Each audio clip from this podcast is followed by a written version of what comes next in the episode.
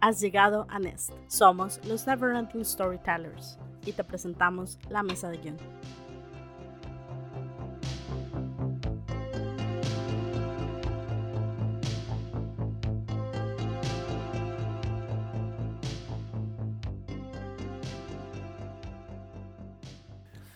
Bueno, buenas tardes, buenos días, buenas noches, la hora que sean que nos esté escuchando. Bienvenidos a Mesa de Guión.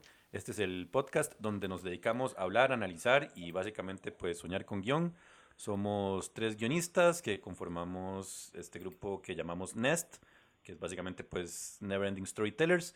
Eh, nosotros trabajamos profesionalmente el guion, amamos contar historias de todo tipo en todos los medios posibles y pues estamos una vez más eh, hoy en nuestro tercer programa. Hoy con, me acompañan como siempre eh, Paola Berrocal. Pau, ¿qué tal? Hola, buenas tardes, noches o días a todos. Este otro día aquí ya, eh, eh, de nuevo en la cita semanal para continuar con, con el tema que estamos desarrollando en este momento, las adaptaciones. Excelente, excelente. También me acompaña Ernesto Valverde, alias Ernesto Valverde. Ah. Perdón por los malos chistes. Vamos a escuchar muchos malos chistes aquí. Neto, ¿qué tal? Muchos.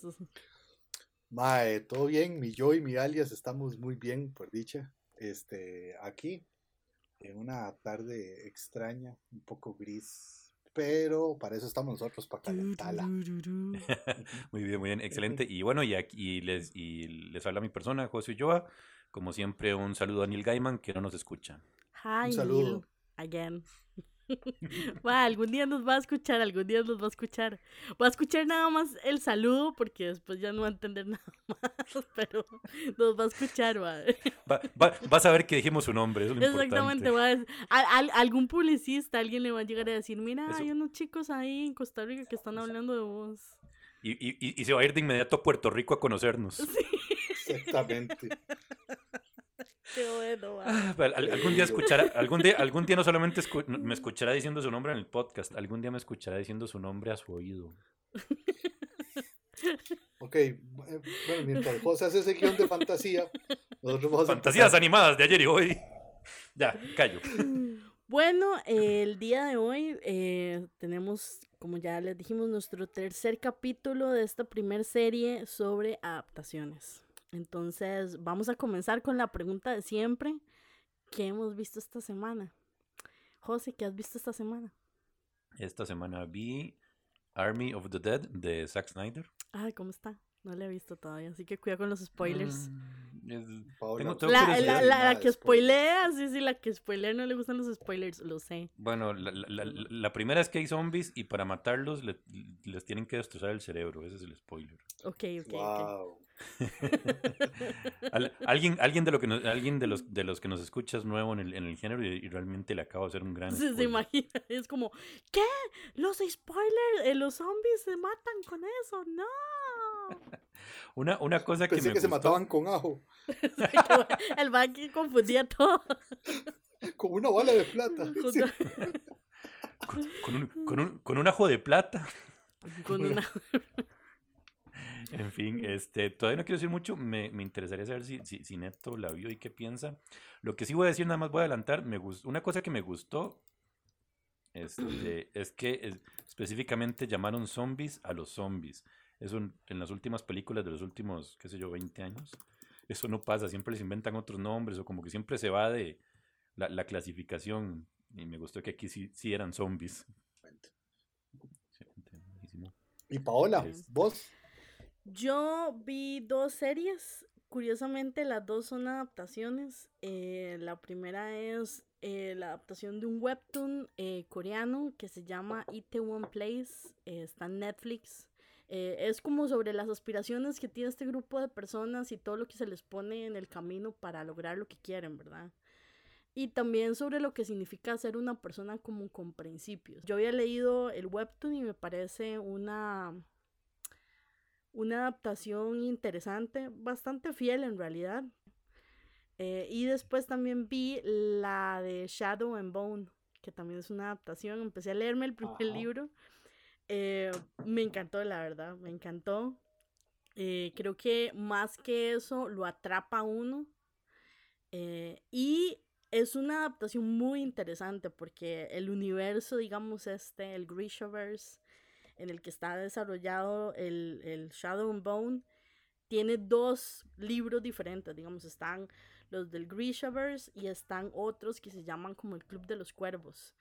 Y lo que decidieron hacer fue mezclar las dos historias de los de las dos secuelas, digamos como de los dos este em, universos, o sea, pero están dentro del mismo universo, pero son personajes diferentes, personajes como como que en los libros para nada se relacionan, eh, de hecho no, no pertenecen como, como ni siquiera al mismo lugar físico, pero entonces en la adaptación lo que hicieron fue como, uy, esos personajes de estos libros también están muy chivos, metámoslos aquí, démosles este, una serie de... Es como si fuera una precuela de lo que pasa en esos, en esos libros del, del, de los cuervos y me pareció muy interesante. Y en sí la serie me pareció que, que, o sea, hace lo que tiene que hacer, que es emocionarlo a uno y dejándolo queriendo más. Eh, me parece que los efectos están muy bien, las actuaciones están muy bien, la química de los actores está muy bien. La verdad yo la disfruté un montón. Y me dio esta vara de que quiero leer los libros. Entonces, creo que eso es, es muy interesante, ¿verdad? Cuando, cuando una algo cinematográfico no uno no se queda como con la vara de ah, bueno, ya, ya lo vi, entonces ya no quiero saber nada más, ¿para qué voy a leer el libro? Sino más bien el verlo, uno dice, ah, ok, quiero ver más, quiero leer más. Pau, Pau y José, una pregunta. ¿Es entonces es un, ¿Ese es entonces un síntoma de una buena adaptación, tener ganas de ir a leer la fuente primaria? Yo, yo, yo, diría, que, yo diría que sí, porque de hecho justo iba a, a hacer ese, esa contribución al tema. Por, por, lo menos a mí, a mí, me gusta mucho cuando, cuando una. Cuando, cuando, alguna peli basada en algo, en lo, en lo, que sea, si sea, no sé, un hecho histórico, mitología o, o lo que sea, me, me, lleva a querer saber más, más del tema. Este, a veces es complicado porque en un caso como por ejemplo Star Wars, que lo mencionábamos, es un universo tan grande, tan grande, tan grande que a veces realmente querría ser un experto en el tema y, y, y leerme todas las novelas y todos los cómics y jugar todos los videojuegos pero hay tantos que no sabe uno ni por dónde empezar. Sí. Y ahí se ocuparía una guía. Por dicha, las películas tienen su propio nivel y pues me quedo seguro en las películas me gusten o no me gusten. Pero sí, sí me lleva a querer y eso, eso, eso está bien, ¿no? O sea, cuando, cuando el, cuando un, universo presentado hace que uno, que uno quiera más. Sí, yo, yo creo que justamente aquí, este, José nos está eh, eh, introduciendo en el tema de hoy, que es la ah, intertextualidad y la transmedia. Eh, porque justamente Star Wars, si se quiere, es un, un, caso muy particular, porque generalmente en las adaptaciones es como, ok, hay un libro, o hay un cómic, o hay un webtoon, o hay un, un lo que sea, ¿verdad? Hay, hay un, una fuente y el audiovisual, ya sean películas o series, eh, adaptan estos otros medios. En cambio, en Star Wars fue al revés. Primero estuvieron las pelis y después empezó a salir otro montón de contenido. Eh, alguno canon, otro eh, de fans, que también eso, eso, a mí me parece que eso es una un, un, un algo muy interesante cuando algo tiene esa capacidad de, de decirle, de generar en los fans el decir, ma, yo quiero contar mi propia historia dentro de este universo. Esto también a mí siempre me ha parecido súper interesante y súper valioso. Eh, entonces, es, apoderarse de la historia, está bonito. Perdón. Eh, nada más una aclaración. Mi vecino o alguien por aquí se puso a hacer un golpeteo entonces, bueno. Ah, eso era, eso era lo, que, lo que sonaba. yo, yo igual, yo igual, perdón, ahí se me metió eh, eh, música de un anuncio. Digamos, entendamos que estamos todavía en pandemia, entonces no estamos cada juntos. Uno en la casa. Estamos, está cada uno en la casa grabando. ¿Cómo, cómo en pandemia? Perdón, o sea, la pandemia terminó en el 2025. Hay una nueva pandemia, me está jodiendo. Empezó en el 2027.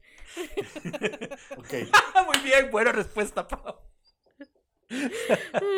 y lo otro que iba a decir era que, este, que, o sea, que aunque que inclusive las adaptaciones que van casi que dentro del canon son muy dolorosas, en el caso de Star Wars, como el especial de Navidad. Como, sí.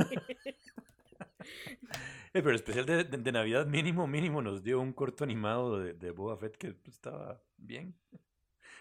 Estaba bonito. Bueno, pero eso es muy interesante, digamos. Creo que el primer tema que podríamos tocar es lo canon, digamos.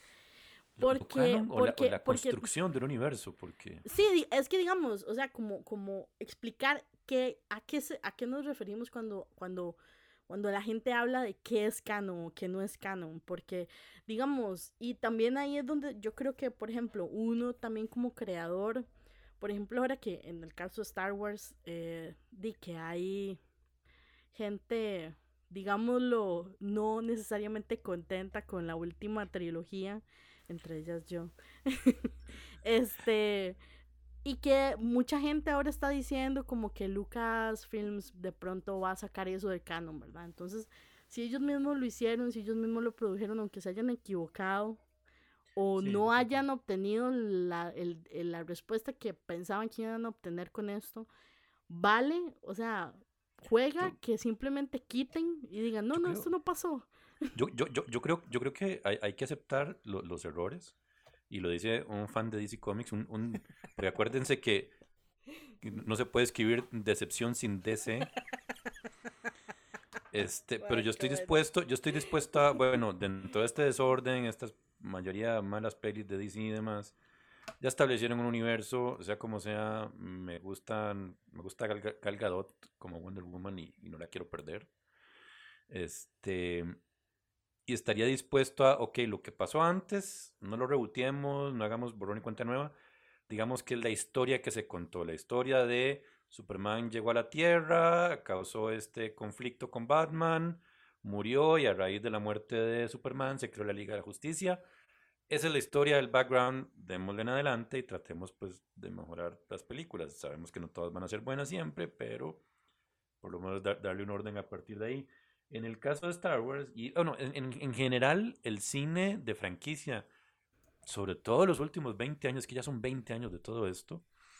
Bueno, se Star dedicado, Wars más, ¿verdad? bueno, sí, sí, sí, pero, pero digamos, estoy hablando como más en términos más generales, se ha dedicado al reboot, y yo siento que el reboot es, es la oda a la, a la no, es, la, es, es la oficialización de la mediocridad. Hacemos una mala película, no gustó, no le gusta al público, hacemos reboot, el reboot tampoco gustó, que lo diga Terminator, que ya lleva tres reboots, más o menos, dos o tres reboots. Entonces digo, aparte de las, digamos que las tres primeras películas de Terminator están con una continuidad relativa. Sí, sí, sí, sí. Viene, viene la cuatro. Lo, lo, que lleva es en, la que sale este, ay, ay, ay, este tema de Batman, perdón. Ajá. Christian Bale. Eh, Christian Bale, gracias que intentaron hacer algo, no salió. Luego intentaron hacer como una cuarta ahí en la que sale Emilia Clark, Emilia Clark y mi amado Matt Smith. Eso es lo peor que le ha pasado a Terminator. Y luego hicieron la última otra vez, tratando de, de meter a, Linda Hamilton. Sí, ajá. a Sarah Connors. a Sarah Connors, y eso tampoco fue para ningún lado, y, y, eso que tenía la bendición de James Cameron. Entonces yo creo que sí, hay cosas que, que, bueno, que estirarla tanto a veces se termina rompiendo. Yo creo que, el, digamos, en mi muy humilde eh, opinión, de nuevo, ¿verdad? En mi muy humilde opinión, a mí me parece que, eh, digamos, vale, vale si usted quiere, si ya, por ejemplo, es cuestiones de que ya, de, por ejemplo, en el caso de Superman, de reboot o reboot, porque desgraciadamente eh, Christopher Reeves ya no podrá volver a interpretar el personaje. pero una cosa es pero yo creo que lo, importante de cualquier historia es entender, y eso fue algo que hablamos eh, anteriormente, entender la esencia de la historia y de los personajes. de, lo que se está contando. De lo que se está contando. Yo creo que a veces el error de muchas de esas cosas es apegarse a cosas que no son necesariamente la esencia, como en el caso de Terminator, creo que esta vara donde los más dicen en todas tiene que salir Arnold Schwarzenegger. Y no, no, ya, ya déjenlo tranquilo, ya, ya, el alcalde mejor que, ¿verdad? ya, ya ni siquiera es alcalde. Pausa, ¿en qué año está? En serio, ya me Perdón, sí, sí, yo sé. Yo sé que ya no es alcalde, pero a lo que yo me El, refiero go- el es que- gobernator. el gobernator, mae. A lo que yo me refiero es que yo creo que tienen que entender cuál es la esencia de, de, de, de este, de este universo que crearon. No es acerca del Terminator. Es que ya, es ya le dijo una, ya, ya le dijo una, una mujer sabia, este, ¿cómo es? Vi- Viva la, esen- la esencia, no las apariencias. Ya, ya no me salió el chiste. Iba a cantar y todo. Sí, la, eh, la, eh, la canción de Terciopelados. Eh, Pero sí. entonces, pero entonces una cosa, ¿cuál es la esencia de Star Wars? ¿Y por qué nosotros decimos que se perdió para estas tres últimas películas? Porque, Yo, vamos a ver, eh, todos, todos disfrutamos demasiado del Mandalorian y el Mandalorian Ay, recupera de sí. nuevo esa esencia. Pero entonces, ¿cuál es la Ah, esencia de Star. Wars? pero, pero estamos de acuerdo que lo peor del Mandalorian es el, el bebé Yoda, ¿verdad? Hello. No, no, es, broma, es broma, broma, Yo, broma, broma, broma, broma, broma, no, no, me, no me linchen. Estoy a punto. No, no, el, el, el, el- el Baby Yoda, el Baby Yoda es, para mí, para mí, para mí, el, el claro ejemplo de, lo, de, de, de cuando uno le enseñaban en el cole negativos y positivos y cómo negativo, cómo es, negativo por negativo da positivo. A mí me cae mal Yoda y no me gustan los bebés y Baby Yoda me encanta. Hab- Habían dos cosas para que no me gustara y sin embargo me encanta. sí. No, es que digamos, yo creo que precisamente la esencia de Star Wars, eh, que si lo vemos es, de nuevo, es el viaje del héroe, ¿verdad? Es E, En, en- en su expresión básica. su, en su expresión más básica, en su expresión más, más, eh, eh, sí, en su expresión más básica. Y creo que li- eso literal, es... Lucas literal agarró el viaje. Literal, literal. Eh, y eso es lo que a uno eh, le emocionó de este universo. O sea, aparte de los, de los Jedi, aparte de los de, de la fuerza y aparte de la galaxia y todo lo demás, que obviamente todas esas cosas ayudan, pero ver a esta persona como era uno de nosotros y de pronto se convierte en algo más, creo que Se, esa es la se- esencia se de Star convierte en el Wars. elegido. Se convierte Exactamente. en el elegido. En y, y es eso que siempre sintió que, que tenía adentro, de repente era cierto, era válido. Eso, eso. Y en cambio, en, en esta última trilogía de Star Wars fue todo lo contrario. Era una cuestión donde tomaron el personaje de Rey y desde el primer momento que nos la muestran, nos la muestran ya heroica, nos la muestran ya eh, super in tune, digamos, con su fuerza. O sea, en la primera película ella hace cosas que a Luke le tomó dos películas. Mm, eh, ni tanto, porque Luke sí mueve. O sea, Luke hizo cosas en, en la primer peli. O sea, la, la- la- la- la- la forma en que destruyen la estrella de la muerte. Gracias a un dominio de la fuerza y tenía 20 minutos de estar dándole a la. Al. De, Sí, de no pero, darle a la, pero, por a la- a la- a ejemplo, la coma con el la- palo. ¿cómo? Rey en la primera película logra hacer la vara esta de yo no soy, estos no son los androides que, que tú buscas, que lo hace con el con el maestre, con, con el, Ajá. en el cameo de, de, del 007. O sea, Ajá. eso es algo, digo, de Daniel Craig. nivel, con Sí, sí. Daniel Craig, gracias, eh, eso es algo nivel Obi-Wan Kenobi. Que de hecho, ahí- ahí es más, de hecho en la primera trilogía, yo no sé si Luke lo puede hacer. Luke lo puede hacer en algún momento. No recuerdo. La No bronca, la- la, bronca no digamos. No, ver, creo que sí, en la si uno- última. si uno analiza retrospectivamente la primera Sí, sí, en la trilogía, última, sí. en, en- en- en la primer, si uno analiza la, la primera trilogía, hay muchas pifias que ya no nos calzan con el conocimiento adquirido, no solamente a nivel cinematográfico hoy en día, sino de lo que sabemos de Star Wars hoy en día, y de repente hay cosas que no funcionan. Pero partiendo cronológico de que vimos esas primero y que nos plantearon un universo primero, pues empezamos a dar un poquito el beneficio de la duda. A mí me pasa, a mí me pasa con la nueva trilogía, a mí me gustó y no me gustó. A ver, a mí me gustan los personajes. A mí justamente, no- no- no digamos, coincido, es que mí- es algo muy extraño porque a mí me gustan los personajes, digamos, me gusta Poe, O sea, yo, me, yo- yo gusta, creo que, me gusta yo, Finn. yo creo que el, el viaje, el viaje de Rey no es tanto a nivel de poder, sino de identidad. Y, y, y funciona. Mi bronca, bronca, bronca es que perdieran tanto tiempo en hacer remakes de la, de, la trilogía original. cuando nos pudieron haber contado historias más propias. Bueno, curiosamente, la, la un poco, del look. hablando sobre el tema de hoy, ¿verdad? Que también es la intertextualidad, creo que ese fue también el error de, de esta última trilogía, que se, se basó demasiado en el hecho de que existían las otras. Es lo que, Eso. lo que están hablando ustedes con, con el ejército de los muertos. Este, ajá. es, o sea, digamos, si en esa primera película, piensa en esa primera película sin Han, sin la, sin, sin que curiosamente estuviera eh, eh, el The Millennium Falcon ahí, ¿verdad? Parqueada para que la madre lo usara. O sea, sin, sin Artudito, además- sin, sin todas esas, esos llamados a la trilogía original, eh, la Además, además re- peli- re- ¿qué historia tenía? repitiendo, re- repitiendo básicamente ciertos elementos clave como hay que ir a rescatar a alguien del- del- Exactamente. No, sí, o sea, del lado de los bueno, enemigos. El, el- el- la figura paterna mayor que me inspira va a morir. Exactamente. Y A- un poco un forzado. ¿verdad? Un, un No, poquito, un poquito forzado también. Este, porque digamos, como para, para, para que tal vez nuestro público entienda qué es eh, exactamente la intertextualidad, digamos.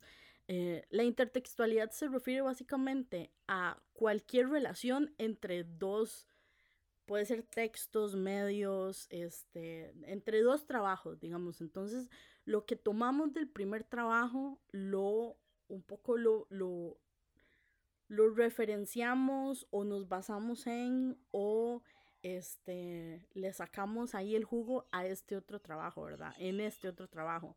Entonces, cuando toda cuando toda la carne de de esta última trilogía era el fan service, pues ahí es donde no- empieza a caer, porque en sí cuál era la historia que querían que querían decir.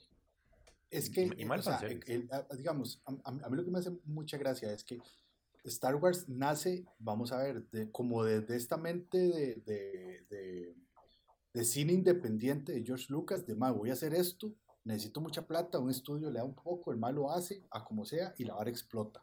Y cambia el concepto de, de- de- del consumo del cine entretenimiento y un montón de cosas. ¿verdad? Ahora, para el renacer de esta nueva tercera trilogía, yo estoy seguro que todos quienes ponían la plata, en o sea, solo pensaban en cómo le podemos sacar plata a la gente nueva y a la gente de antes. Y, y- y casi que todas esas re- referencias y ese fanservice es, es más como para que quienes viven, vi- vivimos dándole plata a la nostalgia, este, Sí. de, pues, pues nos sintiéramos. Yo no voy a decir que no me emocioné, Ah, yo Sí, me me emocioné, emocioné. yo me emocioné, Claro, digamos, que sí. a mí yo Pero todavía la tiempo yo veía- primera, yo- yo todavía la primera la perdono, a Sí, sí, la, sí, la, sí. la- la segunda y la, bueno, la octava y la novena son las que ya terminaron A de... mí, a, a mí, bueno, o sea, hoy no vamos a analizar para no perdernos, pero Sí, ya es que a mí la octava es de las que más me gusta. A mí también, yo, porque- yo en eso, en eso estoy. Pero, pero, pero, pero eso va a ser un tema, o sea, eso debería ser un tema aparte, porque para no perdernos de la intertextualidad. Yo, solo, yo solo voy a decir, solo voy a decir una cosa de lo que me gusta de la segunda, solo esa y o sea, de, de esta segunda de la tercera trilogía, la, la octava, pues me encanta por fin que las figuritas de acción rojas se movieron. O sea, Sí, Me refiero a la, a la, a la, a la, a la- a la guardia pretoriana Ah, de- de- sí, sí, sí. imperial, porque esas nada más las conocía como figuras de acción y me encantaba el look, no, no lo que Skywalker, el look de las figuras. me encantaba el look que tenían y, y creo que algunas de las películas viejas aparecen ahí como de fondo nada más y darme cuenta que se pueden mover y pelear, eso ya me encantó, sea, por sí solo. sí, pero, pero bueno, o sea, es, es increíble como, vamos a ver, lo, lo, lo que, lo que queremos hablar es como de Star Wars se generan novelas, este, o sea, e- escritas, se generan series, series animadas, este, y luego series de televisión, el universo se expande y a partir de ahí la cosa se hace más grande. Y yo, yo, y yo me imagino que cuando, que cuando George Lucas de repente escribió eso, sí esperaba poder expandirlo, tal vez hacer la trilogía. eh, y como quien dice, la, la, la, eh, la, la vara empieza en media res, o sea, no empieza en 1, 2 y 3, empieza en 4, 5 y 6. Entonces él, me imagino que también pensaba cómo, cómo, o sea, co- cómo hacer la 1, la 2 y la 3, pero yo creo que él no se esperaba que la cosa trascendiera, trascendiera tanto y que la gente demandara saber sobre ese mundo. Pero bueno, el caso es que, digamos, es interesante lo que decíamos, Star Wars empezó a generar toda una serie de productos, empezó a expandir cada cosa, absolutamente cada cosa que habíamos visto era expandible. Habíamos visto un pedacito en la primera película de la cantina de Mos Eisley y de repente había un libro dedicado a historias meramente contadas de la cantina de Mos Eisley. Habíamos visto un poquito de Boba Fett y ahora existía toda una mitología sobre Boba Fett Mm. y los cazarrecompensas. Existían historias de los Jedi de hace cientos de años, mucho antes de la formación de la República. Este, cualquier cosa. Y lo genial de Star Wars, que todavía hoy en día lo siguen haciendo en, en- en- en otro material como tipo los cómics y demás, es que ha permitido contar todo tipo de historias de todos los géneros, incluyendo hasta, hasta horror. Es, es- válido horror dentro de, de esta fantasía ciencia ficción. Bueno, y por ejemplo, nada más como para aclarar, ¿verdad? Este, aquí, eh, como la definición de lo que es canon. Canon es básicamente un conjunto de normas, preceptos o principios que rigen eh, una actividad determinada. Entonces, digamos, obviamente en este, en este contexto sería como las normas eh, o reglas eh, que, que impone de los que llevan adelante la franquicia, ¿no? En este caso Lucasfilms, en el caso de Marvel, y pues hay dos canon, que es el canon de los cómics y el canon del, del universo cinematográfico. eh, y, y cuando la gente se refiere a canon, se refiere a eso, ¿no? A, a qué es lo oficial, un poco. Eso, eso. Es, es, es eso, es, es sobre todo para evitar co- contradicciones y mantenerlo todo dentro de, de cierto orden. Entonces, si de, si de pronto, qué sé yo, si, si, si en alguna peli nos hubieran dicho que, que los Jedis podían casarse y llegamos a episodio 1, 2 y 3 y nos dicen que no, hay, hay un choque de canon y la gente entra en conflicto. Pero, a ver, según lo que yo había leído, de acuerdo a estos libros, películas y demás, ya, son, son reglas narrativas de pronto, más bien, como coherencias narrativas. Consta que estoy inventando el ejemplo de que los Jedi se pueden casar. Yo no sé si alguna vez se pudieron casar, no tengo idea. Eso ya lo sabrán los especialistas de Star Wars.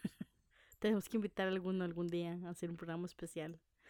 Este, sí, pero digamos, y eso hablemos, empecemos a hablar también de otro universo todavía más este amplio. Pero eh, independiente, un poco más que- independiente entre sí. Sí, exactamente, pero amplio, que es el de Disney, ¿verdad? Que es, es la definición de la intertextualidad, o sea, cómo eh, tienen sus, sus princesas oficiales, sus... Y, y lo más interesante es que no solamente el universo de Disney básicamente está basado en, en adaptaciones. Eh, hasta los, los hace pocos años, digamos, casi que, bueno, y, y cuando integran Pixar es que ya pueden empezar a hablar de ideas originales, pero, pero antes de eso son básicamente las adaptaciones de los cuentos, ¿verdad? De, de los hermanos Grimm y, bueno, La Bella y la Bestia, Cenicienta, este, La Sirenita, eh, eh, Es, digamos, eh, eh, como, como lo clásico, clásico, clásico de la fábula para niños. Es muy curioso porque, mm, digamos, si vemos todos esos cuentos infantiles son, son a nivel, a nivel tradicional y a, nivel eh, popular, dependiendo de la zona donde se cuenten, y cumplen una función, que los niños aprendan una lección y así de, de repente en el futuro, cuando estén en ciertas circunstancias, puedan interpretar y decir, ah, es que esto era lo que me querían decir con, con, con este cuento, ¿verdad? Y los cuentos eran muy duros y muy crudos, o sea, Ah, el crudísimos. o sea, Cenicienta es otra vara, la sirenita, te- bueno, hay una bola, parece eso, esa vara, le terminan cortando las patas a todo el mundo. Ajá, Este, o sí, sea, eh, Pinocho es otra cosa, o sea, todos Ah, los cuentos sí. son cualquier otra vara. Y de repente viene el señor Walt Disney y dice, "Ey, no, adaptemos esta vara, pero hagámoslo suavecito, porque pobrecito los chiquitos se van a traumar. Mae, y entonces hay una reinterpretación de entonces, inclusive yo creo que se puede hablar que se reinterpretó, y ya hacemos ahora bien, el canon de lo que debería ser infantil y lo que no. Cuando Total. antes era otra cosa. Era De igual, hecho- era de hecho, si se- Lo, si lo- se crudo. lo que, lo pasa es si que se era, o sea, quiere- tal, tal vez, tal vez pueden ser infantiles, pero para niños de épocas medievales, ¿verdad? No sé. Pero ni tanto, o sea, porque, porque pensemos en el, en el, en el, digamos, 1900, ¿verdad? Inicios del siglo XX. Eh, era una época donde todavía los niños trabajaban, por ejemplo. Era una época donde todavía el hecho de ser niño era, es muy diferente a lo que ser niño es ahora. Pues, Empezando a los, porque... A los 15 años se puede ser adulto. Yo exactamente, ya a los 15 años, de, usted ya está, está casado con Willas, de pronto, ¿verdad? Este, y, y ya probablemente usted de los 8 o 10 años este, trabajaba, este, si no antes. Eh, y, y, todo dependía definitivamente de su circunstancia económica. Obviamente la gente de más dinero era la que le podía permitir a los niños seguir en la escuela y seguir estudiando. Eh, pero los, la gente de, familias pobres, la gente o, y por ende de familias pobres probablemente con muchos hijos, necesitaba poner a, a toda esa mano de obra a bretear, básicamente. En las minas de carbón. En las minas. Y, y, y, o sea, imaginémonos hoy por hoy. digamos, mm, todos tenemos algún niño en nuestras vidas, digamos, un sobrino, un, un conocido, un vecino, no sé. Todos conocemos niños de 8, 9 años que jamás se nos ocurriría eh, pensar en que tengan que, que ir a trabajar a una mina de carbón o que tengan que ir a trabajar a una maquila. Eso no es que no exista, porque desgraciadamente todavía hay partes del mundo donde eso no solamente existe, sino que es una realidad muy, muy seria, digamos. Pero en, en, en nuestro, por lo menos en nuestro país, eh, pues no es lo común y en general en el mundo ya no es lo común y definitivamente no está bien visto. Entonces, en esa época no solo era normal o sea, no solamente era... Entonces... Es, es, es, es, eso, o sea, cada, viene Disney, viene Disney y reinterpreta lo que es ser niño. Y es, y es algo muy interesante, o sea, que como la, la, la, la, la fuerza de, por decirlo de alguna manera, de, del audiovisual y del, dinero también, este caso del cine, directamente. del cine directamente, eh, hace que una generación, digamos que el cambio de una generación para otra reinterpreta lo que significa ser un niño. Eh, además, además, vámonos un poquito más allá, porque si uno analiza los principios de la animación, la animación no era nada infantil al principio.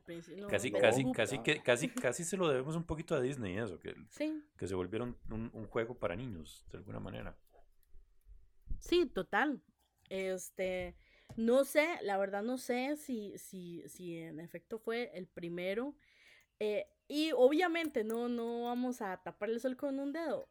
Tiene una, una razón capitalista, ¿no? Tiene, es una cuestión de dinero. Es, es el George este, Lucas de su época. Él es, sí. Digamos, es, una, es, es, una, es una cuestión de, o más bien, George Lucas es el Walt Disney de su época. Eh, sí, más bien, sí, estaría, estaría nada, más quería como hacer ese retroceso en el tiempo. Pero sí, digamos, los dos toman ciertas, ciertas influencias que traían y demás, este, y las, y las, las convierten hacia un éxito comercial más allá de solamente las películas. donde se crean pues todo esto que estamos comentando hoy, ¿verdad? Estos, mundos, estas posibilidades, digamos que incluso a, nivel de marketing, o sea, ah, peluches, este, parque de diversiones. Y ahí es donde, si se quiere, necesitaba, el discurso tenía que ser diferente. Porque si su imperio se iba a centrar en los niños, económicamente no le servía que los niños tuvieran la, la, la, la, dimensión que tenían al inicio del siglo y muchos siglos antes, ¿verdad? Pero es porque perdieron poder adquisitivo, porque un niño, un niño, un niño de la época medieval que trabajaba en la mina de carbón sí tenía dinero para comprar sus cosas. y así se reactivaba la economía. En exacto, exacto, estamos mal, entonces mandemos a, trabajar a todos los, todos los niños. de nuevo. Mesa de guion no necesariamente está de acuerdo con las, con las expresiones y con las opiniones expresadas en este podcast. Eh, bueno, esto es mesa de guion, una reunión del movimiento libertario. me siento, ya me sentí sucio. Y no sucio bien, no, no sucio bien. Bueno, pero el punto es ese, el punto es que este como, como bien lo mencionaba Neto, eh, Disney eh, toma lo que significaba ser niño y lo transforma en algo más. Y eso lo hace a través de las historias, específicamente. De, de entender que, ah, ok, si, que, si quería cambiar la mente de los niños, si quería cambiar la mente eh, de las niñas también y hacerlas, en fin, este, ¿verdad? Que donde las princesas, exactamente, princesas y príncipes y el amor verdadero y bla, bla, bla, bla, bla. Eh, pero definitivamente también hoy por hoy, en el 2021, entiende que ya el mundo cambió, por ejemplo, y empieza a cambiar también su, su, su dinámica y su discurso, ¿no? Y entonces de nuevo está cambiando. Y sus representaciones también. O sea, y sus representaciones.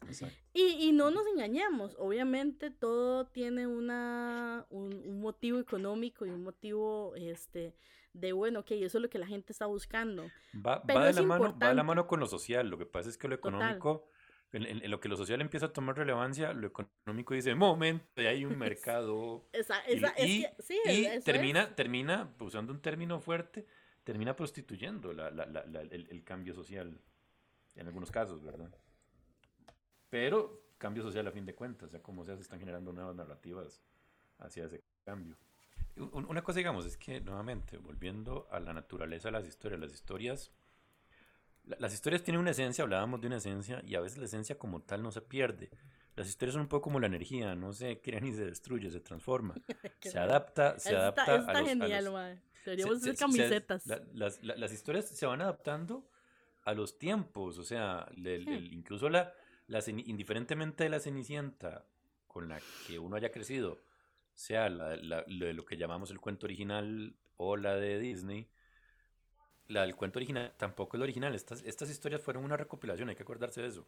Fue una recopilación que ya de por sí, cada pueblo, cada generación, cada sociedad la contaba diferente. Cuando un grupo de personas hace una recopilación y lo hacen canon, para recuperar otras palabras que hemos dicho hoy de los conceptos, la hacen canon y lo cuentan de esta manera a partir de ahora, porque ya está en un medio masivo, la gente las conoce de esta manera y ya se cambia un poquito la, percepción de las historias. Ya hay un colectivo imaginario que acepta, ok, es que el libro, la película, el, el cómic lo que sea, ya, ya dijo que esto es así, pero las historias las historias más clásicas, como estos cuentos infantiles, se remontan, incluso se han rastreado a, incluso pueblos africanos hace muchísimo, donde de repente además la Cenicienta podía ser hombre en vez de mujer. Puede que la historia original haya tenido, haya tenido otros, otros roles de, de género de por medio.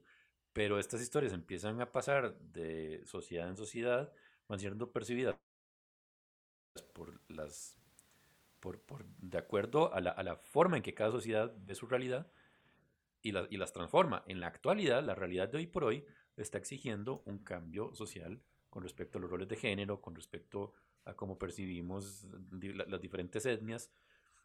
Y entonces es donde, donde se vuelve válido que personajes cambien de etnia, cambien de preferencia sexual, se empiezan a incorporar estos elementos nos guste o no nos guste, porque las cosas simple y sencillamente cambian, el entretenimiento cambia. En otra época, uno podía ir niño con su familia a ver un linchamiento público en la plaza. y yo no escucho a nadie diciendo, yo no escucho diciendo, yo crecí viendo linchamientos públicos en la plaza y aquí soy un hombre de provecho para la sociedad. No nos gusta. Le pega a la esposa. pero no lo hace público, no lo hace en una plaza. Te lo hace en su casa, en su casa. En mis tiempos éramos decentes, hacíamos, hinchábamos a la familia en la casa. Después viene la historia de los siete arcados en Costa Rica y otras cosas. Sí. Pero, pero eso, digamos, no, no nos gusta, es cómodo, nos vuelve incómodo la labor de contar historias y de consumirlas. Y tal vez no es que necesariamente tenga que cambiar. Yo viendo, viendo un día esta película nacional, de la que ya hablaremos después, la de, ¿cómo se llama? Hormigas no recuerdo el nombre. el despertar de las hormigas. El, despertar de las hormigas, en el, la directora se refirió en, un conversatorio posterior, le preguntaron al respecto de que si su película era feminista, y yo es que mi película no es feminista, o sea, es feminista sí en, en, en tema y la situación, pero yo no me yo no me propuse contar una película feminista, yo me propuse contar un, un, relato que por su naturaleza es feminista. Y eso creo que aplica en muchos casos para muchas cosas. Es, a veces el relato va a ser lo que es. Sí, es Tendría como... que pasar por un escrutinio, sí, social, sí, un análisis y aprender. O sea, y, y, si lo vemos, digamos, con, otro tipo de temas, por ejemplo, eh, Superman, ¿verdad? Eh, Como al fin y al cabo la historia de Superman es la historia de un de un este inmigrante, ¿no? Eh, si, si, se quiere, este, la historia de Batman es la historia de, de, de un hombre con muchos traumas, con, con muchas, no, con no, muchas no, deficiencias. Es de un niño con muchos traumas bueno, sí, que creció siendo un hombre muy loco. Es, exactamente, pero bueno. Es, pero, la, la, historia, la historia de un niño que se convirtió en Michael Jackson. o sea, pero digamos, si lo vemos eh, simplemente es, es, o sea, la historia de Batman es la historia de un hombre que no sabe cómo sacar sus emociones de una manera, ah, eh, eh, ¿verdad? Como, como normal. Con, con, con, todo su dinero y simplemente no paga un psicólogo. Pero igual, es, es, es, eso es lo que me refería un poco también con, la, con eso, la naturaleza de las historias. Este, sí. a, fin, a fin de cuentas, la Cenicienta se cuente, como la contó Disney, como nos la contaron los, los hermanos Grimm, o si fue contada por una aldea africana perdida en medio del, del África, donde la Cenicienta era Ceniciento, sigue siendo la historia de este personaje en, una desventaja social este, terrible que tiene que, pasar por estas pruebas, digamos. Entonces, seguimos contando lo mismo, nada más cambian, cambia la perspectiva social. Y también yo creo que hay una cosa que la gente tiene que entender, por ejemplo, esa es una conversación que tuve hace unos días eh, sobre, eh, ¿verdad? Porque me decían, es que ahora que un montón de contenido este, LGTB hay, eh, pero es que ¿por qué, y, y entonces un comentario que me hicieron fue, no, no, es que está bien que sean historias de esas, pero, pero ¿por qué eh, tienen que ser tan explícitos? Y, y entonces una cosa que yo razoné en ese momento cuando me hicieron ese comentario fue, eh, es que eso no es el público de eso. O sea, yo creo que también como público nosotros tenemos que entender eso. Eh, hay públicos para todo. Si yo como realizadora, como por ejemplo... Solo hago este la, aclaración que, ojo, para que entiendan un poquito más de lo que se refiere Pau, lo, lo, lo del público no se refiere que necesariamente una, una película con, con tema y personajes LGBT, perdón, no, no, no, que son este, específicamente no es específicamente para, o sea, es, un público, este, heterosexual puede ser, o sea, una persona heterosexual puede ser público de estas películas. Totalmente, pero definitivamente... para, que no se crea que estamos sesgando de esa manera. No, para nada. Eh, pero definitivamente los temas, es, porque uno puede tomar un mismo tema y verlo a través de un lente, de mi lente, digamos, yo soy una mujer heterosexual y mi lente va a ser ese. Y definitivamente si yo quisiera incorporar este mensajes este eh, eh, digamos, de otra comunidad, independiente de cuál comunidad sea, eh, puede ser de otra etnia, puede ser de otra sexualidad, puede ser de otro pensamiento, digamos, no sé, eh, alguien, alguien, ¿verdad?, de, derecha o, muy, muy, muy de derecha o muy, muy conservador. también uno como, como creador tiene que darse a la tarea de decir, ok, voy a sentarme con esa gente, voy a entender las cosas desde su perspectiva, voy a presentarles mi trabajo y decirles, ok, ¿qué es lo que ustedes ven sobre esto que yo estoy presentando? Para ver cuál es un poco también eh, lo que estoy diciendo y el mensaje que estoy transmitiendo. Y, y en ese, en ese, en, en, en los contenidos, digamos, este, de, de, especialmente, digamos, no especialmente, pero en los contenidos LGTB a veces la gente eh, dice, ay, es que son demasiado, eh, eh, ¿verdad? Como, como, como, porque tienen que ser tan, tan, tan ahí, tan, tan, tan, tan explícitos. Y, y yo, yo se los dije a las personas que me lo dijeron. Ellos quieren ver sus historias, quieren, quieren verse representados, como ahora, eso es, un, eso es un tema muy, muy, muy de moda, ¿verdad? El hecho de la representación importa. Eh, un muchacho no, moda, moda lo decir que son temas de moda como que más bien le... Sí, de moda de toda la vida. O sea, me, me, refiero a que no es una moda, no es una, es, es, una tendencia. Es una tendencia ahora. Es, es, algo que la gente está repitiendo más y más, ¿verdad? Cómo, cómo la representación importa. ¿Por qué? Porque si yo, si yo soy eh, un muchacho eh, de, de, 14 años que, que, que, soy de la comunidad LGTB, yo quiero ver historias, yo quiero ver a dos chicos en, en, en las, mismas, en las mismas historias que hay chico y chica de adolescentes en su colegio, bueno, yo quiero ver a chico y chico en, en el colegio con sus historias de amor y, y, con, y con sus con su realidad ahí para que yo la vea y yo diga, ay, mira, no solo yo paso por esto, ah, mira, eh, así es como estos personajes lidian con eso. si yo, si yo soy, crea sensibilidad. Exactamente. Crea, sensibilidad general, porque También. En la medida, en la medida que uno... Que más y más gente lo vea y más, es como, ah, ok. Se, se, empieza, se empieza a ver normal, digamos, no es, forzado la, no es forzado la inclusión de, de, de personas personajes gays en, en, las películas y en las series. Lo forzado era no usarlos, porque la realidad hay que aceptar. Hay diversidad, hay diversidad de sexualidades en el mundo, sí o sí. Por supuesto hay que maneras de presentarlas, de acuerdo, pues si estamos viendo un, una película infantil, adulta y demás, pero una película infantil no tiene por qué no tener representaciones bueno, pero entonces, por, por, ejemplo, en eso, o sea, por ejemplo, si, si decimos, ok, una película infantil en, en Cenicienta, en Blancanieves, bueno, en la, por ejemplo, La Bella Durmiente, Necrofilia. Sí, sí, Blancanieves también. Es un tema que era un tema común de la época. está, claro, está claro que la necrofilia la bella y la bestia, ¿verdad? ¿Cómo es, ¿Cómo es el que es con animales? Sofilia, ¿verdad? Bueno, la Sofilia o la Ah, pero mi punto es ese, digamos, si, si en las películas de Disney eh, un chico y una chica se besan, entonces, ok, ese es el nivel, ok, no, no, no más allá de eso, un abrazo y un beso, ok, pero entonces eso debería ser con todos, ¿no? Si hay dos personajes chicas eh, o dos personajes chicos, ok, un beso, digamos, hay un, hay un corto hermosísimo eh, que, que, que, después dejo en los comentarios, eh, que trata, digamos, una, una historia de amor. Podemos dejar links en los comentarios, hay comentarios. Sí, digamos, cuando, lo, cuando, lo cuando lo posteemos en el Facebook o en el Instagram. De ah, ok, en Facebook, en Instagram, claro. Pensando en Spotify. este...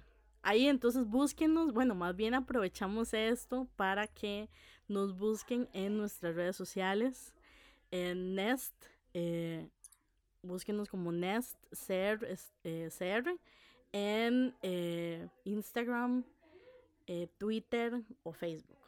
Entonces, N-E-S-T.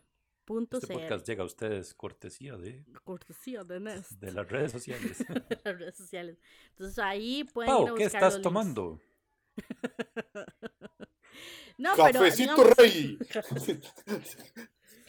Eh, pero mi, volviendo al punto, este, digamos, en este corto es una historia de, de niños, eh, no sé, tal vez 10, 9 años, eh, eh, y es una historia de dos chicos que se enamoran, ¿verdad? Y cómo tratan el tema desde una perspectiva donde son chicos tan pequeños. Y me parece un corto hermosísimo, un corto con, mucha, con mucha sensibilidad, donde toca este tema eh, desde la manera de eso, de pensar, ok, ¿cómo le hablamos a los niños? Pero la historia es la misma, la historia es de una persona y una persona que se enamoran. Y yo creo que ahí es donde es de todo esto que estamos hablando referirnos a la historia de Ceniciento Ceniciento. Al final era una persona que se encuentra en dificultades y que es ayudada por mucha gente en el camino para encontrar su lugar en el mundo. Esa es la historia de Cenicienta. ¿Sabes que es una cosa que, que, me acabo de acordar? Hay una versión, como voy a decirlo así, del gueto de eh, Alicia en el País de las Maravillas, donde todos los actores son afrodescendientes Inclusive el hombre de Ojalata es... No, el, el, el, espantapájaros es interpretado por Michael Jackson. Va, un toque. Este, estamos hablando del Mago Dios o de Alicia en el País de las Maravillas. Mago, mago, mago, mago, mago Dios. Perdón, Mago Dios, Mago Dios. Como el grupo ese malo que no soporto. Mago de Dios, Mago de Dios, Mago de Dios. Bueno, debería haber un hombre de Ojalata. El, viaje a las maravillas de Chihiro. No, el viaje a las maravillas de, de Chihiro con el castillo ambulante. No, no, a ver. Voy a recapitular. Hay una versión del Mago de Oz que es en los guetos de, eh, como en Brooklyn, ahí, ¿verdad? Donde todos los personajes son afrodescendientes. Inclusive el espantapájaros está interpretado por Michael Jackson. Ah, qué bueno, no, no le Es un musical, pasa así como super underground, es una locura, ¿verdad? Pero de ahí, Bueno, les vamos a dejar el link si lo encontramos. Oh, pues de nuevo, redes sociales, nest.cr.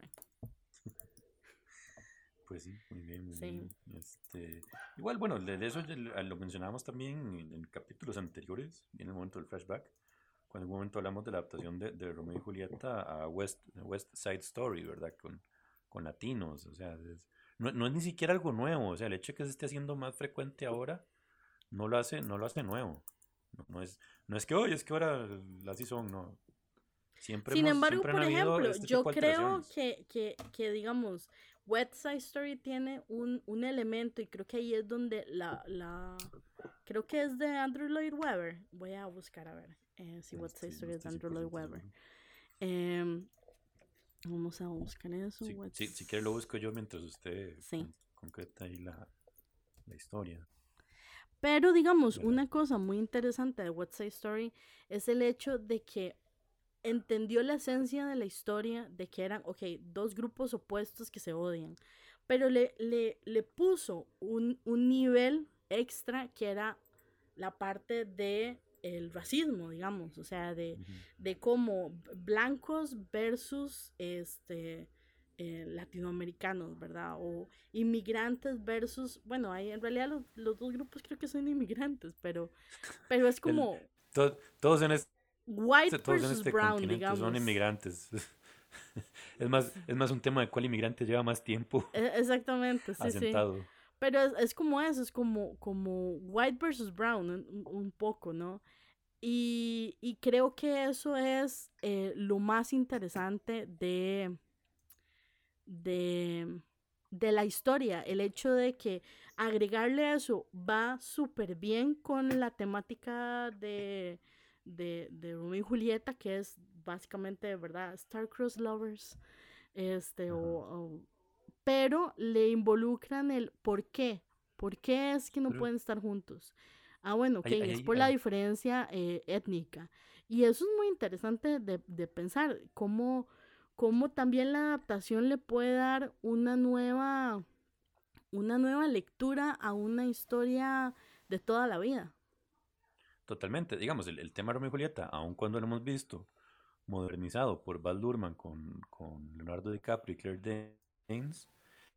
Si lo, si lo, si lo vemos con, e, con, con ojos realistas de hoy en día, no nos funciona. Porque lo que tenemos son dos adolescentes muy jóvenes para la Sí, sí, sí. Si lo, si, si, lo, si lo vemos hoy por hoy, eh, Romeo y Julieta es casi que. no eran considerados tan jóvenes. Estoy amor. Es, es, contamos Romeo y Julieta hoy por hoy y la queremos contar creíble.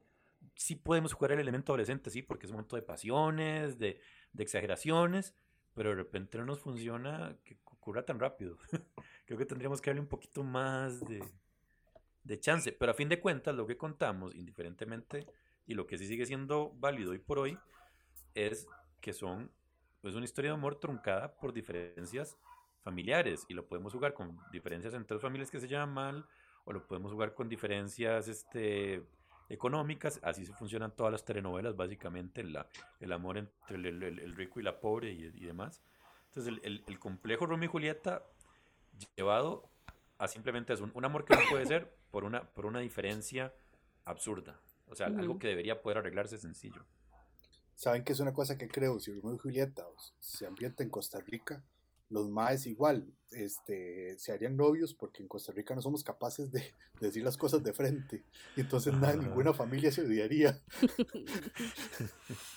pensé, pues pensé, que ibas a decir que sería, no sé, este, el, el, el, un, un, libertario y una y una de, de ¿cómo se llama? Del Frente Amplio. De Frente Amplio, sí, por ejemplo. un, alguien, alguien de, de, Escalante y ya, bueno, ya. En fin, este. Pues Sí, pero- igual, digamos, pero- a, nivel, a nivel político sí puedes tener esa historia. Sí es Claro. complicado. Sí, sí, por ejemplo, si la ambientamos durante la guerra del 48 y entonces uno es calderonista y el otro es figuerista. Net- Ah. Neto, neto ¿tu, novia, ¿tu novia es apricista? No, ¿Vos que sos liguista? no, no, no, no, no, sí, sí es apricista. Pero, Ah, ok. pero, Pero no hay pero el conflicto. fútbol no le hace mucho, por dicho. Ah, bueno, bueno, no, hay, no hay conflicto familiar. Muy bien, muy bien. Daisy. Sí. Sí, sí, pero, o sea, yo creo que ese es el poder de las historias. Yo creo que eso es algo muy interesante de... mm, Yo creo que también si hablamos de adaptaciones, como, como lo hemos estado viendo hoy, eh, las, adapta- las adaptaciones pueden empezar, ¿verdad? Desde, desde el cuento más simple, de la fábula más simple, eh, y crecer y crecer y crecer hasta de, pues, un poco el entretenimiento que tenemos hoy en día pero si se quiere, siguen teniendo el mismo componente y la misma función, que es educar. Y creo que eso es algo que a muchos se nos, se nos olvida como creadores, pero que las historias tienen la capacidad de educar a la gente, de, de hacer raro lo que no es raro y de hacer normal lo que no es normal, digamos. Eh, y puede ser a favor o en contra de, de alguna idea. Este, digo, es, de eso se trata la propaganda, por ejemplo, de eso se trata este, la, la educación y cómo, por ejemplo, a través de las historias que creamos podemos eh, enseñarle a los niños, pero también a los adultos. Total, total. O sea, a día. cómo enamorarse, a cómo, cómo ser pareja, a cómo ser ser humano, eh, a cómo a cómo empatizar con otro. O sea, yo creo que las ideas y a el cómo ser cine, zombie. a cómo ser cómo ser zombie. Yo ya, ya he tomado buenos apuntes de cómo ser zombie. Ok, ok. Yo Este, ya estoy pero listo, ya estoy listo. Cualquier momento. Cualquier, ya nada más necesita morir, ya. Sí. Lo dijo Gustavo Cerati, me verás volver.